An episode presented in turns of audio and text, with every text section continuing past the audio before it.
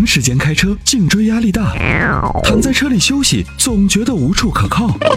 你需要一款舒服的头枕，迈巴赫同款头枕，亲手打造爱车的豪华感，开车不累，后排熟睡。微信关注“参谋长说车”车友俱乐部，回复“头枕”即可购买。喂，你好。喂，你好，是我吗？呃，是您，您已经接到直播室了。你好，张先生。啊，你好，主持人你好，阿波罗你好。你好，你好。啊，我想跟您咨询一个问题，就是关于买新车的。好。啊，我现在是在网上就是大概筛选了一下，看了有三款车。嗯。一个是就是呃本田的思域 1.5T 的，呃，还有一个就是昂克赛拉2.0的，嗯，还有一个就是卡罗拉，卡罗拉是有个1.8的，我看的是，还有一个 1.2T 的。嗯。啊，主要用途就是就是市区代步。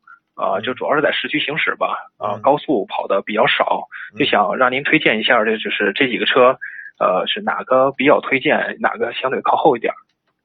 对，这三个车里头呢，嗯，是这样的啊，思域呢和昂克赛拉呢都是偏向于运动型的这种调教，尤其是思域的这个 1.5T 啊，从它的动力表现。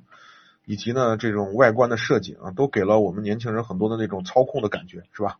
昂克赛拉呢就更不用说了，马自达一直坚持他们的 Zoom Zoom 啊这种这种这种运动的这种风格，多连杆的悬挂也都是在弯道上以及动力匹配上，我觉得都还是 OK 的。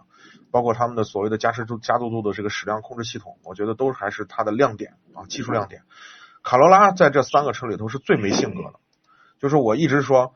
包括汉兰达在内啊，包括这个这个这个之前的老的凯美瑞，以及呢，包括它的这个什么致炫呐，啊，这个不是致炫，威驰啊，卡罗拉这样的车，都是这样的，就是没特点是它最大的特点，就是它各个方面都不突出，但是各个方面呢，就是整个的质量质量的这个这个这个稳定度都是很好，市场保有量非常大，因为中国的这个绝大多数其实买车的人呢。呃，尤其是中国国内的这个大部分的买车人，他不太懂车，所以对于对于一一对于一辆车来说，可能花个十几二十万了就买个车，可能更希望它的质量更可靠，更售后服务保养更便宜。所以卡罗拉呢就符合这样的条件，它的保有量很大，然后售后服务保养很便宜啊，然后二手车呢卖起来呢保值率也很高。那么如果说您在这三个车里头，就是每年行驶的公里数比较大，且呢。喜欢操控，那么首推的就是昂克赛拉，我给你首要推荐的昂克赛拉。嗯，对，如果你你对于操控要求并不那么大，并不那么高，我只是说我每年的公里数又不大，然后也对操控没有什么要求，那后期的保值就是保值率啊，以及呢这个售后服务的费用更低呢，当然卡罗拉的一点八是 OK 的，因为呢它是自然进气的发动机，思域的一点五 T 的发动机，对于对于这个大公里数，就是每年比如说开三万公里以上的。那么我会认为说，这个涡轮增压的发动机的这个耐久度，很显然是不如自然进气发动机的耐久度高的。哦，啊，明白明白，是这么一个考虑。嗯。啊，阿阿波罗还有一个问题就是补充一下。嗯。啊，就是呃，在我在网上看到，好像思域这个就是好像有那个发动机呃，或者是哪哪个部位有渗油的状态。您就是您这个呃，就是参谋长说车这个节目有没有收到这方面的一些反应？有。有的啊，有有这个现象是吧？对，但是不是很多。